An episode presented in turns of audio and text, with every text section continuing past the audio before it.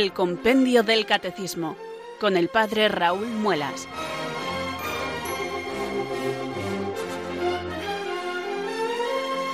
Muy buenas tardes queridos oyentes de Radio María, son las 4, las 3 en Canarias. Aquí comienza una nueva edición del Compendio del Catecismo. Reciban un saludo muy cordial desde Talavera de la Reina del Padre Raúl Muelas, que un día más les habla desde estos micrófonos de Radio María, la radio de la Virgen, la fuerza de la esperanza. Sed todos bienvenidos.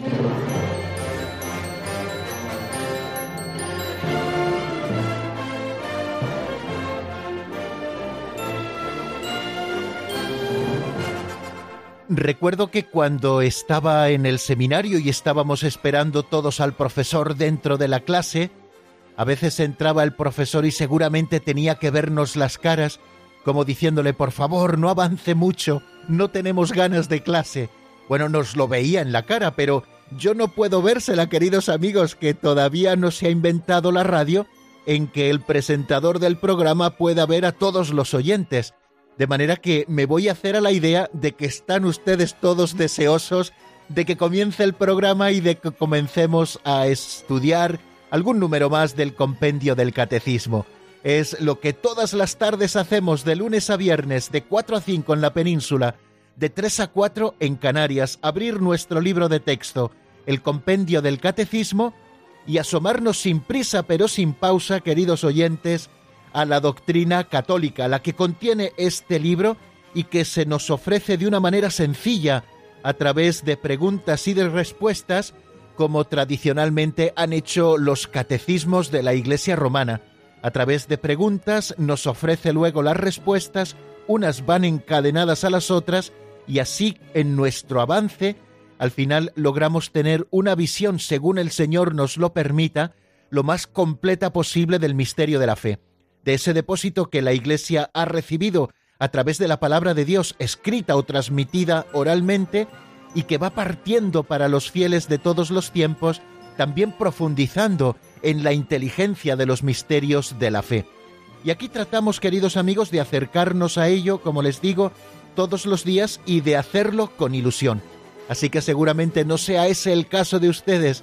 Seguramente no estén diciendo, no, por favor, otra vez el compendio, no sino que seguro que están diciendo, ¡Hala, qué bien! Otra vez el compendio. Gracias Señor por ello. Yo así quiero empezar con este ánimo y manifestándoles también la ilusión que me hace compartir una nueva tarde con ustedes. Vamos a comenzar nuestro programa como lo hacemos siempre, elevando nuestra plegaria al Señor, pidiendo que el Espíritu Santo venga sobre nosotros, que ilumine nuestra inteligencia y que fortalezca nuestra voluntad para que podamos perseverar en el empeño, Así que rezamos así. Ven Espíritu Santo, llena los corazones de tus fieles y enciende en ellos el fuego de tu amor. Envía Señor tu Espíritu que renueve la faz de la tierra. Oh Dios, que llenaste los corazones de tus fieles con la luz del Espíritu Santo, concédenos que guiados por el mismo Espíritu, sintamos con rectitud y gocemos siempre de tu consuelo. Por Jesucristo nuestro Señor. Amén.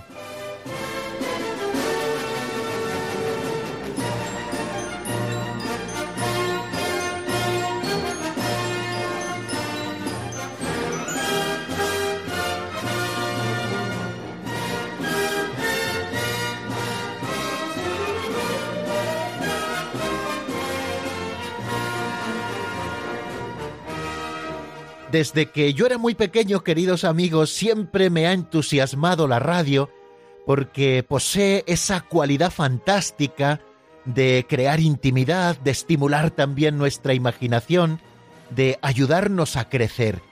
Y si esto lo consideraba de la radio en general, cuando apareció Radio María, todavía me entusiasmó mucho más porque no solamente nos entusiasma con cosas humanas, y crea a veces ese ambiente para que nosotros podamos entrar en los asuntos, sino que nos entusiasma todavía más, como les digo, porque nos introduce de lleno en los misterios de Dios y lo hace a través de los muchos recursos que se pueden utilizar en la radio.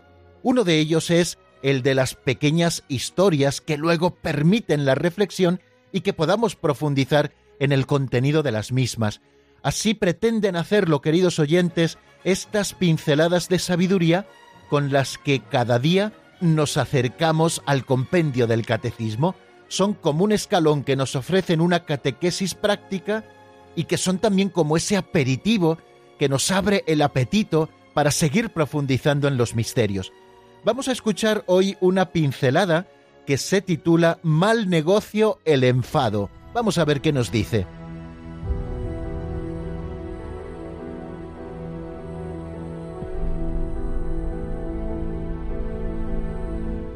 Mal negocio el enfado.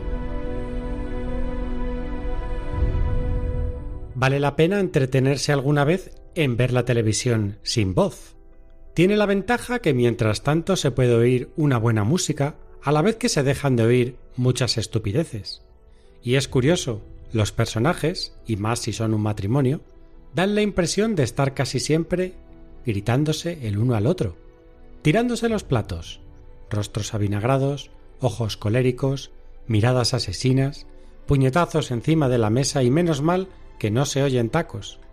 Como decía un autor, hay dos cosas por las que un hombre nunca se debe enfadar, por las que puede remediar y por las que no puede remediar.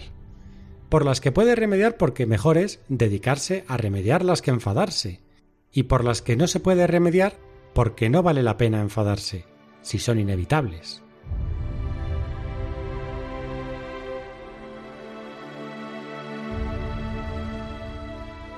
Dos reflexiones, queridos amigos, me sugiere la pincelada de hoy. Una a propósito de la televisión. Y me acuerdo de aquellas palabras, creo que son de Groucho Mars, no estoy citando textualmente, sino tirando del recurso de mi memoria, no sé si me equivocaré, creo que decía que le debía mucho a la televisión porque había podido leer tantísimos libros. Y es que Groucho Mars decía que enchufaba la televisión y cuando veía que no había nada de interés la apagaba y se ponía a leer Así que por eso decía que la televisión había sido un instrumento que le había facilitado la lectura. Bueno, pues creo que es una buena enseñanza. Dejar un poquito de lado la televisión, claro que de vez en cuando tenemos que asomarnos a ella, pero tenemos que ser siempre muy selectivos, porque por ella nos llegan muchas cosas buenas, pero también nos llegan muchas cosas malas, y tenemos que ser selectivos con aquello que vemos con aquello de lo que nos empapamos durante tantas horas y con esa facilidad que da la televisión y que a veces no nos hace ningún bien. Y aquellos que queremos buscar el bien general para nuestras vidas, tenemos que cuidar los medios de aquello a lo que nos acercamos que nos pueden hacer bien o mal.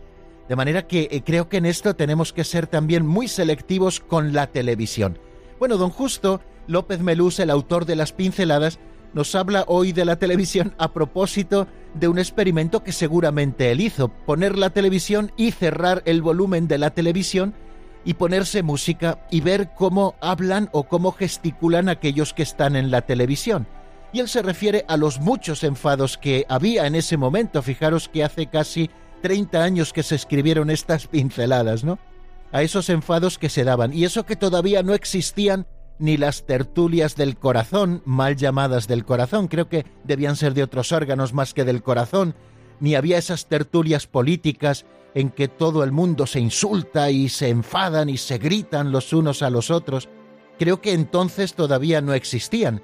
Existía la tertulia en la radio, pero creo que en la televisión todavía no se tenía como un elemento televisivo.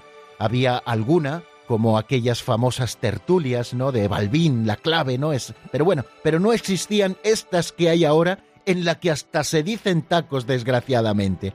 Bueno, pues a propósito de que él nos habla de la televisión, creo que nos sirve un poco para que nosotros pensemos en ella como un elemento que tenemos que saber utilizar con mucha cabeza, no dejarnos llevar por lo que pongan, no alentar nuestras bajas pasiones con lo que la televisión nos da, sino saber ser disciplinados, apagar la televisión y encender Radio María. ¿Se dan cuenta qué buena iniciativa les estoy proponiendo? Bueno, se lo estoy diciendo a ustedes que están escuchando Radio María y que no hace falta que les convenza de esto. Pero de vez en cuando también lo digo en las homilías, ¿eh? porque creo que es muy importante. Y también la segunda reflexión, evidentemente que me sugiere esta pincelada que acabamos de escuchar, es hablar sobre el enfado. El enfado creo que es un mal negocio como nos dice la pincelada. porque si aquello que nos ha provocado el enfado tiene solución, ¿para qué enfadarse? Vamos a utilizar el tiempo y las energías que empleamos en el enfado en intentar solucionar ese problema. Y si aquello que ha causado nuestro enfado no tiene solución, ¿para qué enfadarse? Vamos a pasar cuanto antes página y vamos a centrarnos en las cosas verdaderamente constructivas. Es verdad que el enfado a veces no está bajo nuestro control, que nos viene sin nosotros proponérnoslo. Y es porque a veces tenemos una baja tolerancia a la frustración. Y es verdad que a lo largo del día sentimos eh, muchas veces esa sensación de frustración ante tantas cosas, ante lo que los otros hacen, porque no lo hacen como nosotros, cuando nosotros o donde nosotros queremos, esto ya provoca en nosotros frustración. Y como los afectos, permítanme, es un modo de hablar, evidentemente, no pretendo ser técnico ni mucho menos, tienen como su propia memoria, cuando empiezan a sentir esa sensación de frustración, no lo hacen en la justa medida de aquello que nos la está causando, que a lo mejor es una tontería, sino que refresca en esa memoria afectiva todos esos sentimientos de frustración quizá más fuertes en nuestra vida que sí que nos han hecho sufrir y entonces aparece el enfado. Es cierto que esto a veces ocurre sin que nosotros nos lo propongamos, pero creo que tenemos que hacer dos cosas. Una, mortificar más nuestros afectos. Hablamos muchas veces de la mortificación de los sacrificios en cuanto al cuerpo se refiere y a los apetitos del cuerpo, pero hablamos muy poco a veces de la mortificación tanto de los pensamientos esos que nos vienen sin nosotros pretenderlo, como de los sentimientos que a veces nos abordan sin nosotros buscarlo tampoco. Y tenemos que saber también mortificar todo eso. Es mucho más difícil que la mortificación del cuerpo, pero claro, solo lo consiguen aquellos que lo intentan. Tenemos que estar dando razones constantemente desde nuestra razón y desde nuestra voluntad, ambas iluminadas por la fe, a esos afectos que a veces van por libre o que tratan de ir por libre, y por lo tanto sujetar también los caballos del afecto donde principalmente empieza a desarrollarse el enfado. Fíjense que no les estoy eh, llamando solamente a que sepan callarse, sino que les estoy llamando y me estoy llamando a mí mismo a que sepamos reponernos de esos sentimientos que a veces tenemos ante los enfados y que seamos un poquito más prácticos y más razonables. Si esto que está ocurriendo tiene solución, pues vamos a emplear las energías en solucionarlo. Y si no tiene solución, ¿para qué enfadarnos si no vamos a adelantar nada? Al revés, vamos a adelantar todo lo contrario de lo que pretendemos. Así que amigos, ojalá hoy nos quede claro con esta pincelada y también desde un punto de vista cristiano que el enfado siempre es un mal negocio.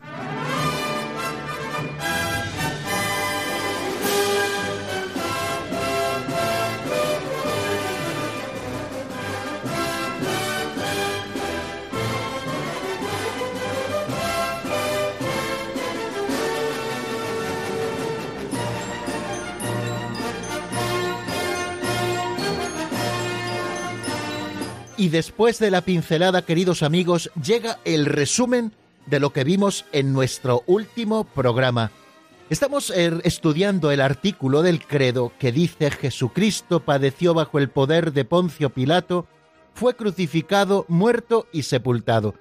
No tenemos que perder nunca la referencia del el lugar donde nos encontramos en nuestro estudio. No se trata de ir diciendo cosas inconexas, sino que tratamos de ofrecer el contenido de la fe en su conjunto, estudiando cada una de sus cosas. Por eso es importante siempre que veamos el texto en su contexto.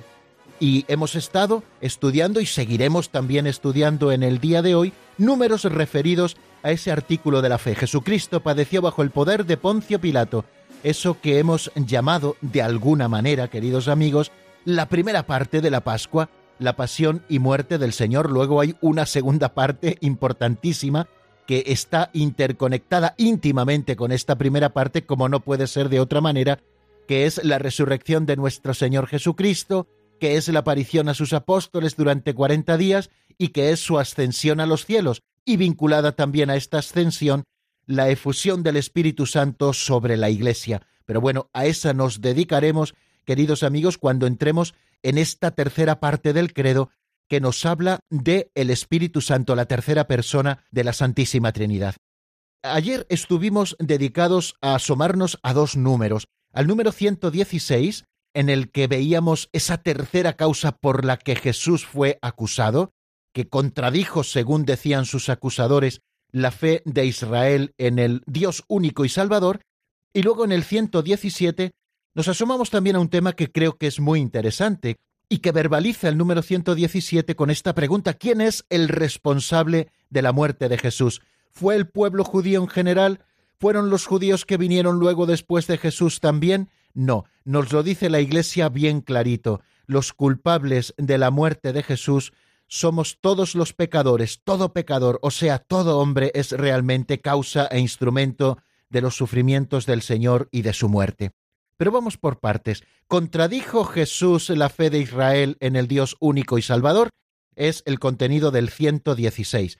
Jesús nunca contradijo la fe en un Dios único, ni siquiera cuando cumplía la obra divina por excelencia, que realizaba las promesas mesiánicas y lo revelaba como igual a Dios, el perdón de los pecados. La exigencia de Jesús de creer en Él y convertirse permite entender la trágica incomprensión del Sanedrín, que juzgó que Jesús merecía la muerte por blasfemo. El pueblo de Israel, así Dios se lo había revelado, creía que existía un solo Dios. A ellos se les podía escapar como se nos escaparía a nosotros si no hubiera sido revelado por Jesucristo en esa plenitud de la revelación, que pudiera existir un solo Dios y tres personas distintas, el Padre, el Hijo y el Espíritu Santo. O sea que Jesús nunca contradijo la fe en un Dios único, ni siquiera cuando estaba cumpliendo la obra divina por excelencia, que era el perdón de los pecados. Solo Dios podía perdonar los pecados, y Jesucristo estaba perdonando pecados. Luego, o bien se estaba manifestando como un blasfemo, o bien se estaba manifestando verdaderamente como lo que era el Hijo de Dios, Dios con el Padre y el Espíritu Santo. Hubo varias cosas que escandalizaron a los maestros de la ley, a los fariseos y a otras autoridades de Israel propias de Jesucristo.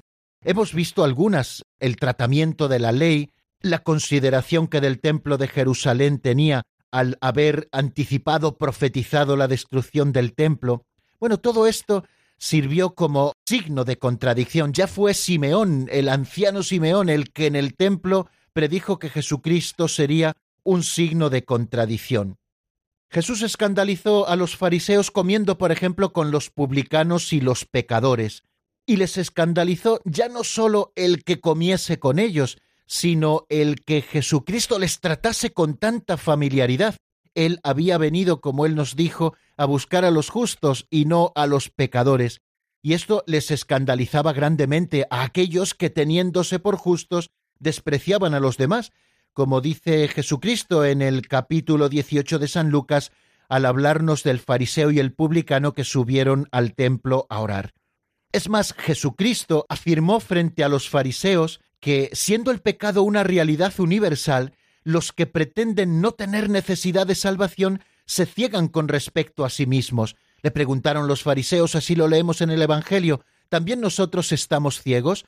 No, si estuvierais ciegos no tendríais pecado, pero como decís que veis, permanecéis en vuestro pecado. Todo esto les escandalizaba. Y les escandalizó también mucho sobre todo que Jesucristo identificó su conducta misericordiosa, aquella con la que él trataba a los pecadores, con la actitud del mismo Dios con respecto a los pecadores.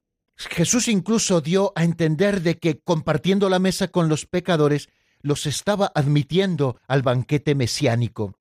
Y es que el tema del perdón de los pecados es lo que especialmente puso a las autoridades con respecto a Jesús frente a un dilema. Si recuerdan aquel pasaje en el que Jesús cura al paralítico que había sido descolgado desde la techumbre porque no podían pasar por la puerta, Jesús, al admirar la fe de aquellos hombres, dice al paralítico, Hijo, tus pecados quedan perdonados. Muchos de los interlocutores que allí estaban se escandalizaron ante estas palabras de Jesús, y el dilema era el siguiente, o este es Dios y por lo tanto perdona pecados porque solamente Dios puede perdonarlos, o este es un impostor, es un blasfemo y se está haciendo igual a Dios. Entonces esto les ponía ante un dilema por el que tenían que optar.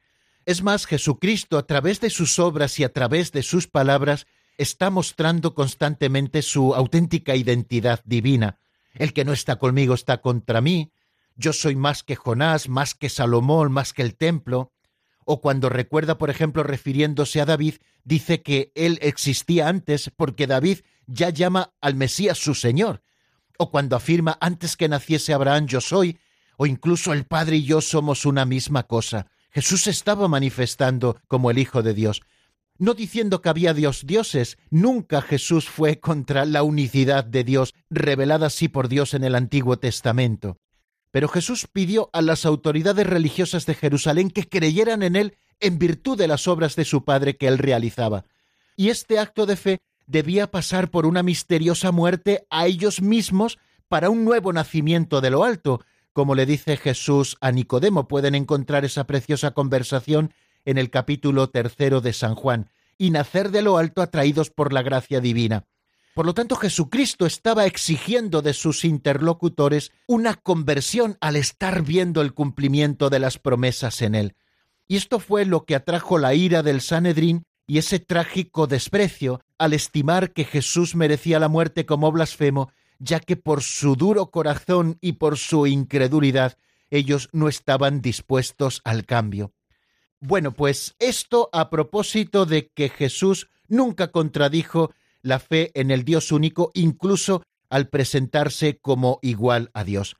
¿Y quién fue el responsable de la muerte de Jesús? se pregunta el número 117. Eh, la pasión y muerte de Jesús no pueden ser imputadas, nos dice el texto, indistintamente al conjunto de los judíos que vivían entonces, ni a los restantes judíos venidos después.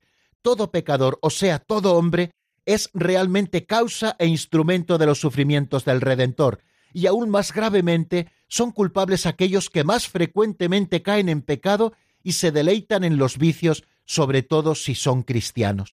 Bueno, creo que el texto de lo que nos dice el compendio del catecismo está muy claro. Los responsables de la muerte de Jesús no fueron los judíos ni los de entonces, los contemporáneos de Jesús, entendidos de manera conjunta, fueron algunos judíos en concreto, fueron algunos paganos en concreto, los autores materiales que le llevaron a la muerte, pero en ningún caso ni como autor material fue todo el pueblo de Israel entendido de manera conjunta y mucho menos los judíos que han venido después. Y es que entre los seguidores de Jesús en el momento de la muerte todos eran judíos, e incluso algunos de entre las autoridades de Israel de Jerusalén también habían creído en Cristo. Había varios discípulos que lo mantenían en secreto, es cierto, como era el caso de Nicodemo al que hemos hecho referencia, o como era el caso de José de Arimatea, y también hubo disensiones en el seno de las autoridades con respecto a la postura a tomar eh, referida a Jesús de Nazaret, ¿no? Hubo disensiones. Y esto, claro, nos da mucha luz para entender cómo el libro de los Hechos de los Apóstoles, después de la venida del Espíritu Santo y con las primeras predicaciones de los apóstoles, nos dice que fueron muchos los sacerdotes que se convirtieron. O el propio Santiago, el menor, le dice a San Pablo en el encuentro que tiene con él en Jerusalén, al que se refieren también el libro de los Hechos de los Apóstoles, le dice que fueron miles los judíos que se convirtieron a Jesús. Luego tenemos que acabar de una vez por todas, incluso del lenguaje corriente, con ese antisemitismo que ha estado a veces como muy presente, como que los judíos fueron los causantes, los de entonces y los de todos los tiempos de la muerte de Jesús. Entonces, si no fueron ellos, ¿quién fueron los causantes de la muerte de Jesús? Lo dice bien claro la Iglesia y está convencida de ello, todo pecador, o sea, todo hombre, es realmente causa e instrumento de los sufrimientos del Redentor, y aún más gravemente son culpables aquellos que más frecuentemente caen en pecado y se deleitan en los vicios, sobre todo si son cristianos. Ya lo decía el Catecismo romano, debemos considerar como culpables de esta horrible falta a los que continúan recayendo en sus pecados, ya que son nuestras malas acciones las que han hecho sufrir a nuestro Señor Jesucristo el suplicio de la cruz sin ninguna duda, los que se sumergen en los desórdenes y en el mal crucifican por su parte de nuevo al Hijo de Dios y le exponen a pública infamia, y es necesario reconocer que nuestro crimen en este caso es mayor que el de los judíos, porque según el testimonio del apóstol, de haberlo conocido ellos no habrían crucificado jamás al Señor de la gloria. Nosotros, en cambio, hacemos profesión de conocerle, y cuando renegamos de él con nuestras acciones, ponemos de algún modo sobre él nuestras manos criminales. Bueno, pues todo esto que hemos dicho a propósito del resumen de lo que vimos en nuestro último programa. Como nos hemos entretenido un poquito más de la cuenta, va a ser ahora, queridos amigos, cuando les ofrezca esa canción con la que reposamos un poquito de la palabra y que nos permite reflexionar sobre lo dicho. Es una canción esta que vamos a escuchar ahora de Ana Bolívar que se titula Me sostiene tu amor y que está sacada del álbum Nada guardaste. Enseguida estamos nuevamente juntos para seguir avanzando en el estudio del compendio.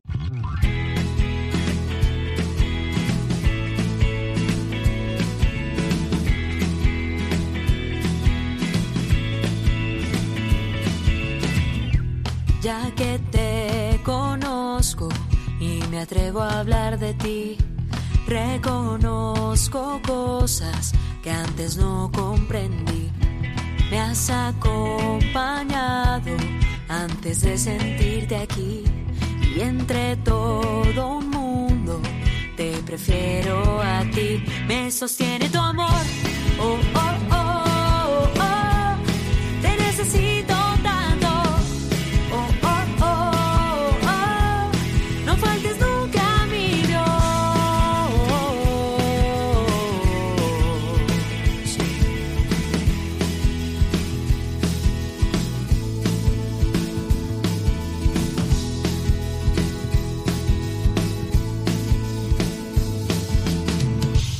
llega la angustia, tú eres la serenidad. Prepare mi alma para que ocupes tu lugar. Te debo lo que soy. Haz crecer mi fe. Me pude caer y no dejaste resbalar mi pie. Me sostiene tu amor.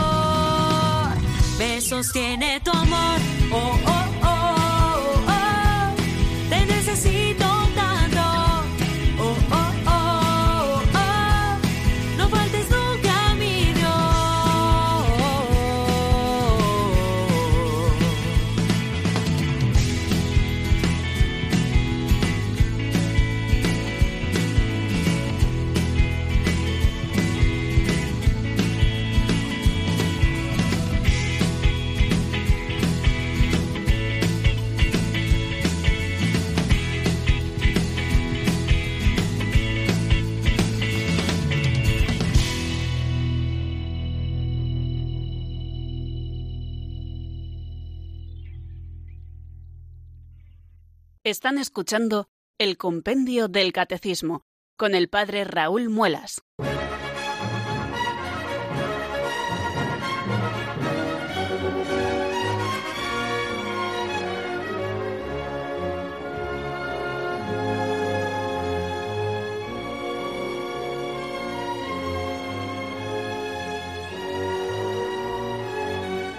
Bien amigos, y cuando son las cuatro y media en punto, las tres y media en Canarias, damos ese paso adelante en nuestro estudio del compendio del catecismo para comprender, Dios nos lo tiene que mostrar, cuál es esa lógica de Dios eh, para llevar a Jesucristo a la cruz.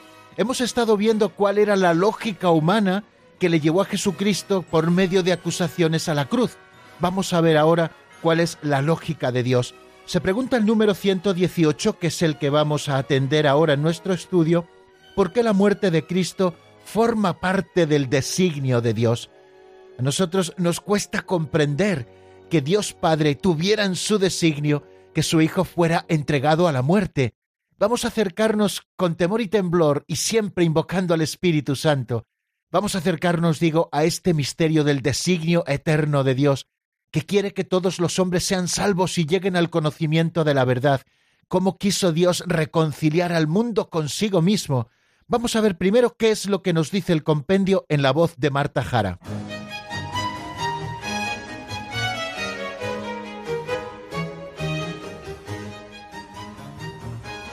Número 118. ¿Por qué la muerte de Cristo forma parte del designio de Dios?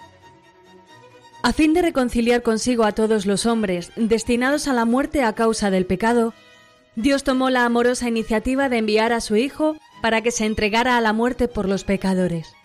Anunciada ya en el Antiguo Testamento, particularmente como sacrificio del siervo doliente, la muerte de Jesús tuvo lugar según las Escrituras. a fin de reconciliar consigo a todos los hombres destinados a la muerte a causa del pecado, Dios tomó la amorosa iniciativa de enviar a su Hijo para que se entregara a la muerte por los pecadores. Anunciada ya en el Antiguo Testamento, particularmente como el siervo doliente, la muerte de Jesús tuvo lugar según las Escrituras. Varias cosas nos está afirmando este número 118 y hacemos así un recorrido panorámico por el mismo. En primer lugar, eh, nos dice que los hombres estábamos destinados a la muerte a causa del pecado. Nuestro pecado nos había engendrado a la muerte. Pero Dios toma una iniciativa, precioso modo de explicarlo el compendio del catecismo. Dios toma una iniciativa de enviar a su Hijo para que se entregara a la muerte por los pecadores. Una iniciativa que es amorosa, Qué bonita manera también de calificarla. Dios es quien toma la iniciativa. Dios es, en palabras del Papa Francisco, Dios es el que primerea. Dios nos ha amado primero. Dios toma la iniciativa de salvar a los hombres, entregando a la muerte por los pecadores a su único Hijo Jesucristo, a fin de reconciliar consigo a todos los hombres. Los méritos de todos los hombres alejados de Dios por el pecado no podían conseguirnos esa reconciliación con Dios. Dios toma la iniciativa, siendo él mismo una de sus personas, la segunda de la Santísima Trinidad, la que se entregue a la muerte por los pecadores, a fin de poder reconciliar a los hombres con Dios. Esta muerte no es fruto del azar ni, ni de la mala suerte que Jesús tuvo en un momento determinado, ni porque se encontró con personas malas que le querían mal y todo lo que nosotros queramos decir. Esta muerte ya estaba anunciada en el Antiguo Testamento, particularmente anunciada en esos cánticos del siervo doliente, y la muerte de Jesús tuvo lugar, por lo tanto, según las Escrituras. Asimismo lo expresa el Señor en algún momento del Evangelio, que Jesucristo fue entregado a la muerte según las Escrituras, y en más lugares también del Nuevo Testamento se afirma esto. Bueno, pues vamos por partes enunciando algunas cosas que creo que van a ser de nuestro interés y sobre todo que van a ayudar a fortalecer nuestra fe. Para eso viene el catecismo, para eso está también este libro nuestro, el compendio del catecismo de la Iglesia Católica. Viene a ayudarnos a profundizar en nuestra fe para fortalecerla y hacerla crecer dentro de nosotros.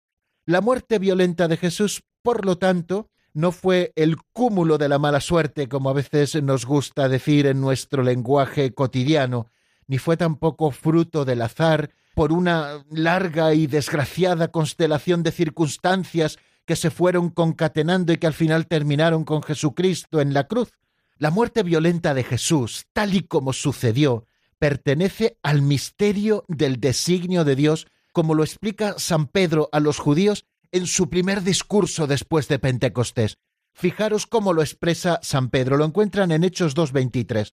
Fue entregado conforme al plan que Dios tenía establecido y previsto. Lo matasteis clavándolo en una cruz por mano de hombres inicuos. Esto que hicieron verdaderamente aquellos que lo llevaron a la cruz, matar a Cristo por manos de hombres inicuos, se realizó conforme a un plan que Dios ya tenía establecido y previsto. Ese lenguaje bíblico a nosotros a veces nos puede costar comprenderlo, sobre todo cuando lo abordamos desde una mentalidad muy humana, ¿no? Este lenguaje bíblico no está significando, y ténganlo en cuenta, que los que han entregado a Jesús fuesen solamente ejecutores involuntarios y pasivos de un drama que ya Dios había escrito de antemano, como si fueran eh, muñecos de guiñol a los que Dios manejaba, o como si fueran marionetas que movidas por hilos hicieron lo que Dios ya tenía escrito. Nosotros cuando hablamos a veces de predestinación, cuando nosotros pensamos en un plan trazado desde antiguo, es muy fácil que estemos pensando en eso, de que Dios mueve la historia como si los demás fuéramos marionetas, anulando así nuestra absoluta libertad. Y Dios no anula nunca nuestra libertad. Fijaros que para Dios todos los momentos que suceden en el tiempo, para Él están presentes en ese hoy eterno, en su actualidad permanente y eterna. Por tanto, cuando Dios establece su designio eterno de predestinación, incluye en él la respuesta libre de cada hombre a su gracia. Podemos verlo, por ejemplo, en este texto de los Hechos de los Apóstoles 4, 27, 28. Pues en verdad, dice la Escritura, se aliaron en esa ciudad Herodes y Poncio Pilato con los gentiles y el pueblo de Israel contra su santo siervo Jesús, a quien ungiste para realizar cuanto tu mano y tu voluntad habían determinado que debía suceder. Quiere decir que Dios en ese designio eterno, en ese hoy constante, permanente, eterno de Dios, Dios ha permitido los actos nacidos de la ceguera de aquellos hombres que llevaron a Cristo a la cruz para realizar su designio de salvación. Bueno, bástenos estas cosas para dejar muy claro que la muerte violenta de Jesucristo sucedió según el preciso designio de Dios, según un plan trazado desde antiguo por Dios, desde toda la eternidad, y que aquellos que lo ejecutaron no fueron marionetas pasivas sin ningún tipo de voluntad, sino que mm, Dios cuando establece su designio ya tiene en cuenta la respuesta positiva o negativa del hombre a la gracia. Segunda afirmación que nosotros queremos hacer, que fue muerto por nuestros pecados según las Escrituras.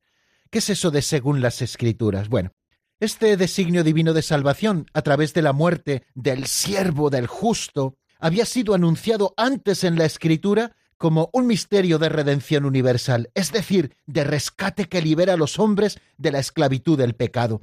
Me lo van a permitir porque hace varios días que no resuena así solemnemente en nuestro espacio la palabra de Dios, que yo les lea el cuarto cántico del siervo, donde encontramos preciosamente escrita desde la antigüedad esa pasión de Cristo y esa muerte suya, además de una manera como muy gráfica que es muy fácil de identificar. Leemos en el capítulo 52 final y 53 del libro de Isaías.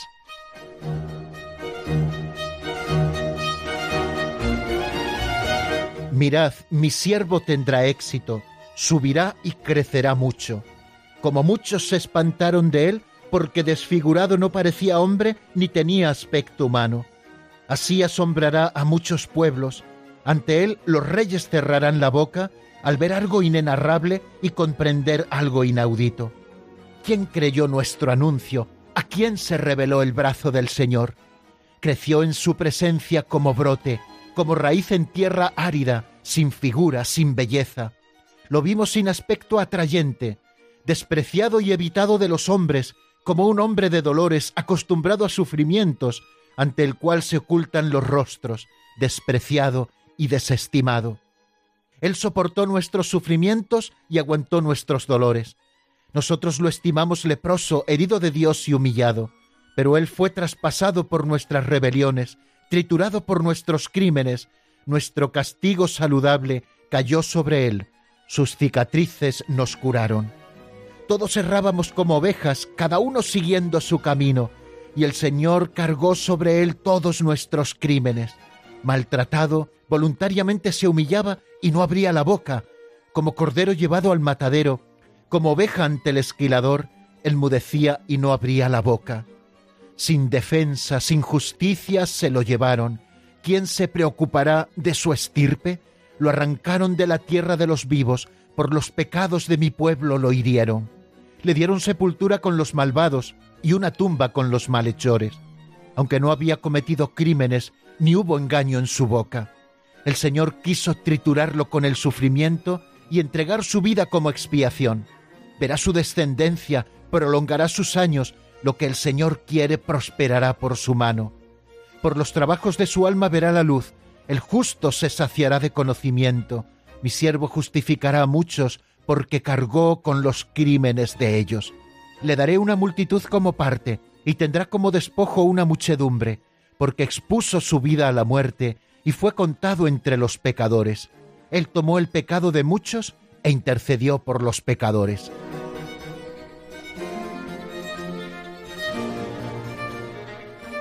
Bueno, como ven, es hermosísimo este texto que seguramente todos recuerden de la Sagrada Liturgia porque eh, se lee en varios momentos en la liturgia de la Iglesia. Este es el cuarto cántico del siervo. Hay otros tres precedentes en el libro de Isaías. Este, como les digo, lo encuentran principalmente en el capítulo 53 y en los últimos versículos también del capítulo 52. Les muestro, queridos amigos, este precioso texto de la Escritura para que vean cómo el designio divino de la salvación, a través de la muerte del siervo, de ese siervo sufriente, había sido ya anunciado antes en la Sagrada Escritura como un misterio de redención universal, como un misterio de rescate, tal y como lo expresa preciosamente el profeta Isaías en ese cántico del siervo.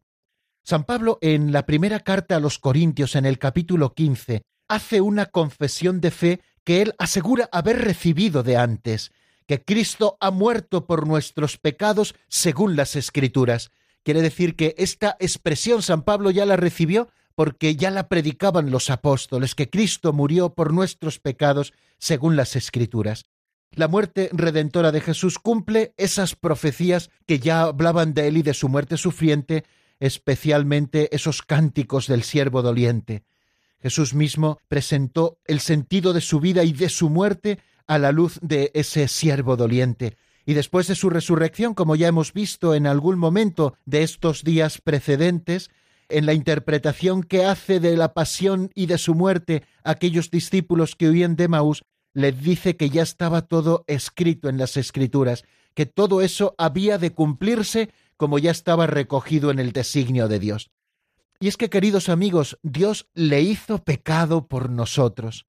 San Pedro formula así la fe apostólica en ese designio divino de salvación y lo hace en la primera carta suya en el capítulo 1 versículos del 18 al 20. Escuchen lo que nos dice San Pedro.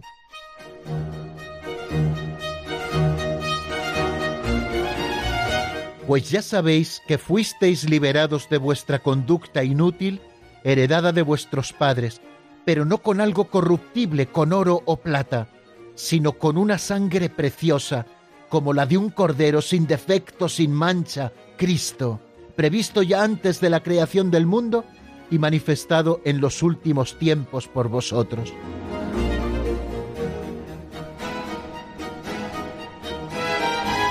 Como vimos en su momento, queridos amigos, los pecados de los hombres, que son consecuencia de ese primer pecado de Adán, lo que llamamos pecado original, fue sancionado con la muerte y al enviar a su hijo en la condición de esclavo, es decir, en la condición de una humanidad caída y destinada a la muerte a causa del pecado, a quien no conoció pecado, Dios le hizo pecado, como dice San Pablo en la segunda a los Corintios, Dios le hizo pecado por nosotros para que viniésemos a ser justicia de Dios con él.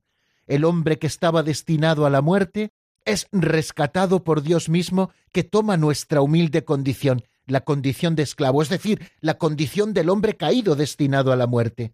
Jesús no conoció nunca la reprobación, como nos dice el Catecismo Mayor de la Iglesia, como si él mismo hubiese pecado. Nunca conoció la reprobación, pero en el amor redentor que le unía siempre al Padre, nos asumió desde el alejamiento con relación a Dios por nuestro pecado, hasta el punto de poder decir en nuestro nombre, en la cruz, Dios mío, Dios mío, ¿por qué me has abandonado?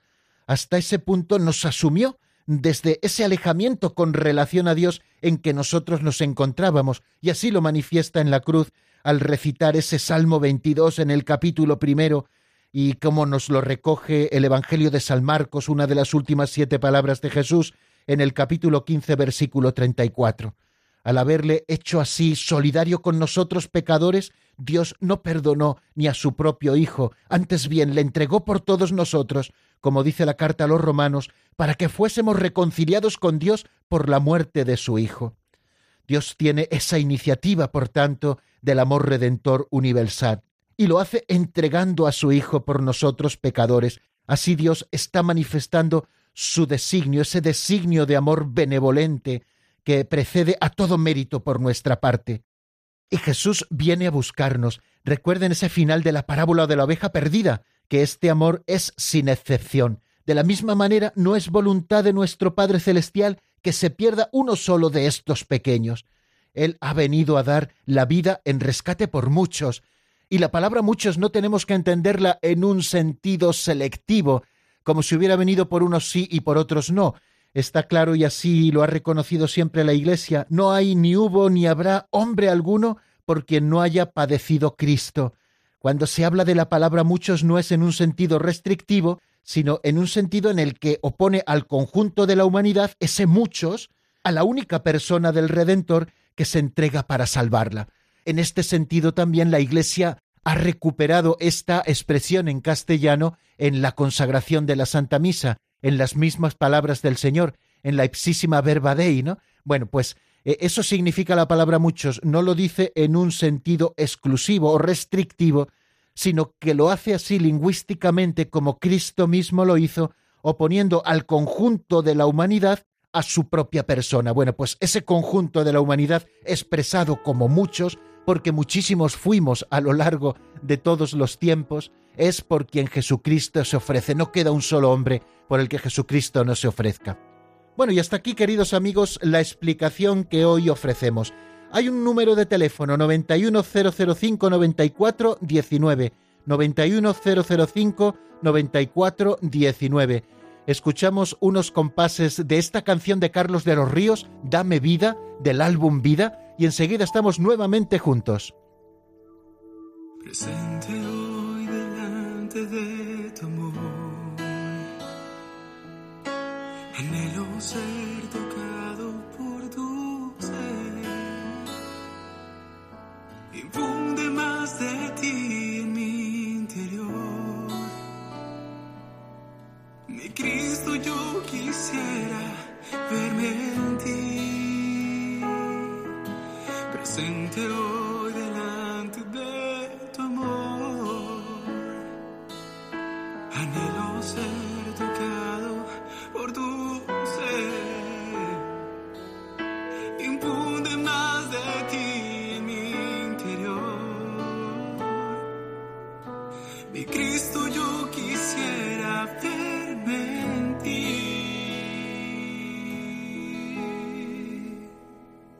Y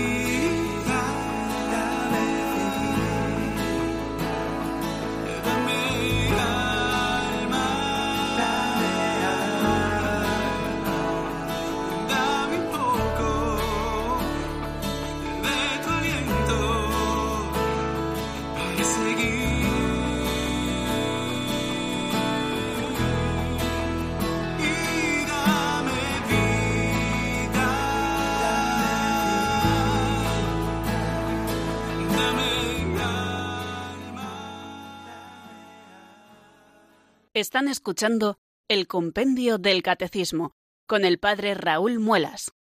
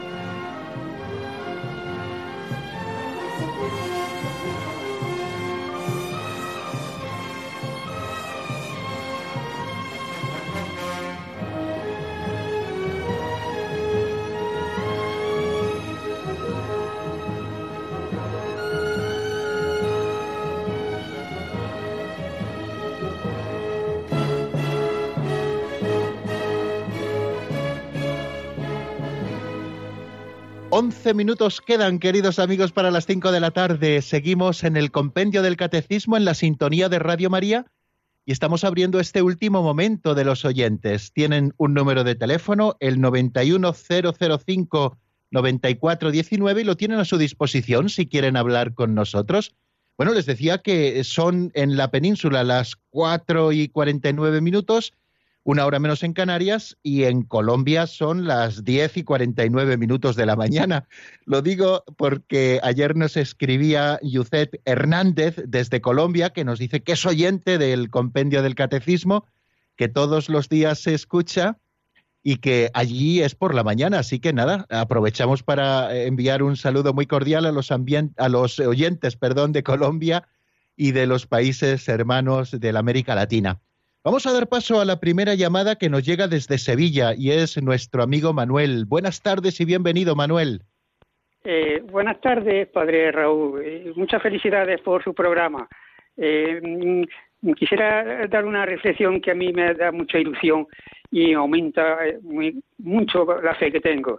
Y es sobre, hablando de la muerte de Jesucristo en la cruz por nuestros pecados, al contrario de, del pensamiento que tienen los ateos de que su vida termina aquí en la tierra y no hay nada más, a mí hay una, palabra que mm, para mí que creo que es la última palabra que Jesús dijo antes de morir, la última, que es espíritu, cuando dijo, Padre, en tus manos encomiendo mi espíritu. O sea, no como diciendo, Padre, aquí dejo mi vida y ya está, y, y no hay nada más, sino que, que, que encomienda su espíritu como que hay un espíritu que no muere, sino que hay un espíritu que lo entregamos a Dios, a nuestro Padre, y que así espero yo terminar también mi vida, entregando mi espíritu y, confiando en que hay otra vida, en que mi Padre me espera, y eso aumenta mucho la fe que tengo. Esa palabra de que no termina todo aquí. Y, yo mm, me baso también en las palabras que dijo Jesús. El cielo y la tierra pasarán, pero mis palabras no pasarán. Y eso es lo que quería decir, Padre. Muchas felicidades por su programa. Muchísimas gracias, Manuel. Qué bonito, ¿eh? El cielo y la tierra pasarán, pero mis palabras no pasarán. La palabra de Cristo siempre permanece y además siempre permanece la misma. Nosotros somos tan cambiantes a veces y sin embargo el Señor siempre es el mismo, es el mismo ayer y hoy y siempre. Así que no nos debemos dejar perturbar por palabras inútiles a veces que escuchamos y que nos llevan a apartarnos del verdadero conocimiento de la fe, sino basarnos en la palabra que permanece, como nos eh, invitaba nuestro amigo Manuel, a propósito de esas palabras del Señor, a tus manos encomiendo mi espíritu, ese espíritu inmortal, ¿no? Y esa creencia y esa fe firme en la palabra del Señor y en la otra vida que Él nos ha prometido. Bueno, y desde Sevilla damos un salto no pequeño en la península y nos vamos hasta Tarragona, donde nos espera nuestro amigo José María. Buenas tardes y bienvenido, José María. Hola, buenas tardes, padre. Mira, yo quería aportar una idea que yo eh, eh, he pasado bastantes años y en la cosa esa de que eh, la, muerte de Jesucristo, su pasión y todo esto es lo que quería el Padre para, para perdonar los pecados. Y claro, parece como si el Padre necesitaba un poco de, venganza o así. Y ahora yo tengo un pensamiento que creo que es bueno, es que eh, cuando nosotros confiamos en Satanás, o sea, cuando nosotros pecamos, confiamos en Satanás para ser felices. O sea, es cuestión de confianza. Y a la misma vez renegamos del amor de Dios, o sea, del proyecto que tiene Dios para nuestra felicidad. Entonces, delante de la justicia de Dios, Satanás tiene derecho a obrar en nosotros, a hacernos lo mal que hace la humanidad. Todas las catástrofes y todo lo que pasa ha entrado un mundo por el pecado. Esto es, eso. Bueno, entonces, lo que vale no es la sangre ni, ni, ni y todo, es que a pesar de que los males estos que padecemos nosotros y padece Jesús me hicieron sentirse como abandonado del Padre, como nos sentimos nosotros, y aquí, a pesar de, que Satanás tiene ese poder, él dijo, Padre, ¿por qué me has abandonado? Pero a continuación, a pesar del mal que me puede hacer Satanás y que hace al mundo, yo confío en ti. Entonces, claro, yo digo que entonces ya la misericordia de Dios, en justicia, gracias a esa prueba, puede negar a Satanás de momento que nos lleva al infierno y luego convertir en cruz redentora esos males que se ve que tiene derecho todavía por lo que vemos Satanás hacer. Bueno, esto, o sea que el Padre sufre como nosotros y como Jesucristo, podríamos decir, le sabe mal que, sufriera y, y, haga tantas desgracias en el mundo.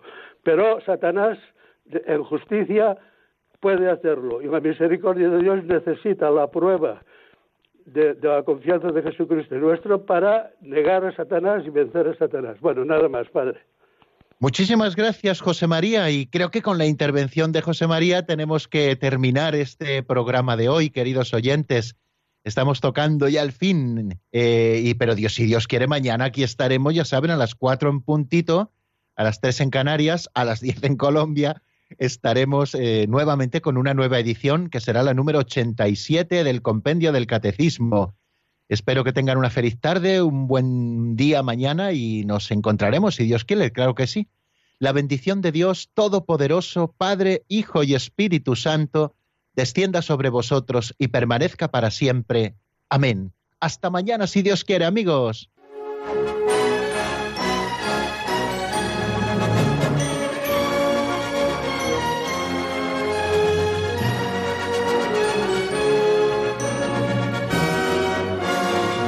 El Compendio del Catecismo con el Padre Raúl Muelas.